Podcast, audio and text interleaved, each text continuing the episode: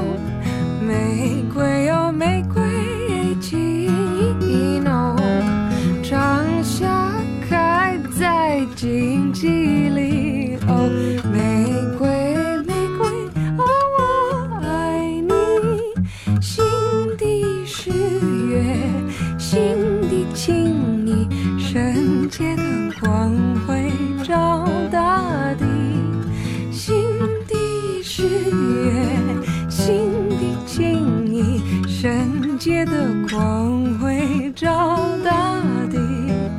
玫瑰，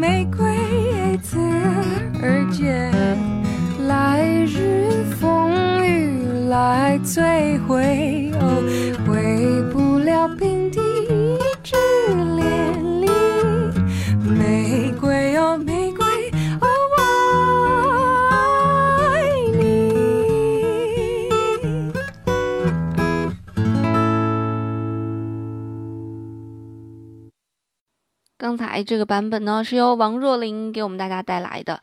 那么，王若琳的声音很多人都特别喜欢，非常的厚实，非常的有质感啊！哈当然，她在出第一张专辑的时候年龄还很小，十几岁吧，我记得十八九岁的时候。然后她的声音一出来，很多人都觉得是带有年龄感的，根本就不像是一个十八九岁的姑娘唱出来的歌。那么王若琳的爸爸也是一个非常厉害的人物，叫做王志平啊。我不知道大家对这个呃这个做幕后音乐的人有没有了解啊？如果你但凡有一点点了解，肯定会知道王志平这个人。王志平是谁呢？他是台湾非常有名的一个制作人。他制作过谁的专辑呢？比方说陶喆的第一张专辑《David 陶》，那个有流沙呀，有 I Love You 的那张专辑啊，爱很简单那张专辑。还有他是 S.H.E 的制作人，林宥嘉、杨乃文、孙燕姿啊，都帮他们去制作过一些作品。那包括 S.H.E 的一些歌曲啊，也有王志平的这个创作在里面。那他有制作的歌曲，那就多了，不计其数了。F 四第一时间、李宇春呐、S.H.E 波斯猫，他还是不懂啊，啊，那太多了啊，就说不上来了。所以，呃，要说王若琳也应该是成长在一个这个音乐世家里面吧。啊，那我们其实刚才说了，说《玫瑰玫瑰我爱你》这首歌，它还有一个英文版本嘛，就叫 Rose Rose I Love You。啊，那翻唱成这个呃英文版本之后，其实它在美国相当的火的，它的这个流行程度甚至影响到了现在。所以很少有一首流行歌，就是咱们中国的流行歌传到国外，就是被国外翻唱啊，翻翻翻唱成英文呐，或者法语呀，就是还比较少这种现象。一般都是我们翻唱别人，对吧？我们翻唱的这个很多的日本歌，基本一个中岛美嘉、中岛美雪撑起了半个华语流行乐坛嘛。所以基本上都是我们翻唱别人的歌，所以很少有这种这个别人翻唱我们的歌，而且翻唱的如此之成功，啊，就应该算是最最成功的一首歌了。所以这这种成就是其他的歌曲没有办法去比拟的。像《玫瑰玫瑰我爱你》啊和《夜上海》啊这两首歌，基本上就变成老上海的一种标志性了，啊。一唱到夜上海，一唱到玫瑰玫瑰我爱你，就能想到老上海，就变成一种文化标识了。说了这么多，我们不妨来听一听这个英文版的 Rose Rose I Love You 到底是一种什么样的感觉啊？掺杂了有一些爵士的元素在里面，听起来会比较轻快一些。我们一起来听一下这首歌吧。Rose, Rose, I love you with an aching heart. What is your future? Now we have to part. Standing on the jetty as the steamer moves away. Flower of Malaya, I cannot stay. Make way, oh, make way for my eastern rose. Men crowd in dozens everywhere she goes. in her rickshaw on the street or in a cabaret. Please make way for Rosie, you can hear them say, All my life I shall remember Oriental music and you in my arms. Perfume flowers in your tresses, lotus scented breezes and swaying palms. Rose, Rose, I love you with your almond eyes, fragrant and slender, neath tropical skies. I must cross the seas again and never see you more. Way back to my home on a distant shore. All my life I shall remember Oriental music and you in my arms. Perfume flowers in your tresses, lotus palms. Rose, Rose, I leave you. My ship is in the bay. Kiss me farewell now, there's nothing to say. East is east and west is west, our worlds are far apart. I must leave you now, but I leave my heart. Rose, Rose, I love you with an aching heart. What is your future? Now we have to part. Standing on the jetty as the steamer moves away. Flower of Malaya, I cannot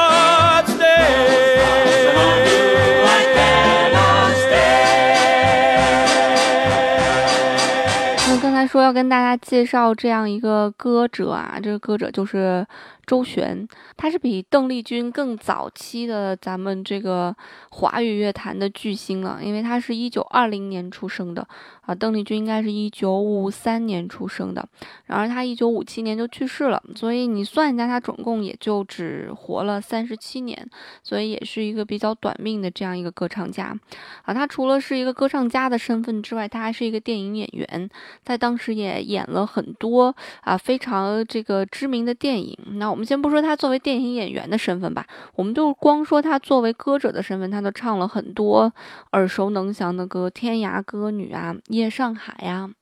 四季歌呀，马路天使啊，那么这些歌全部都是这个周璇的代表作品啊。那他的嗓子也是非常的亮啊。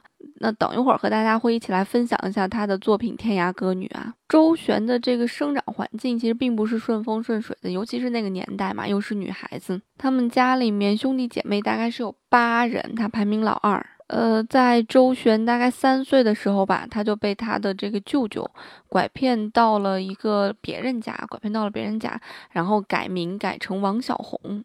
后来他的这个养父养母这个离异之后呢，他又被送到了一个周姓人家，又改名为周小红。那么在周璇八岁的时候，嗯，家里面非常贫穷嘛，你想那个时代嘛，所以他的养母就去当这个佣人了啊，当佣人帮佣。而他的养父是吸食鸦片的，所以他的养父就试图把他卖到妓院当妓女啊。幸亏当时他的养母搭救了，否则很有可能周璇这一这一生的命运就不一样了啊。就是那直到后来，周璇加入了这个李景辉的一个舞团啊，在里面担任，在一些舞剧里面担任一些主演呐、然后时不时的还唱一些这个主题曲。那么随后呢，也是因为这个参加参演电影嘛，加上声音嘹亮。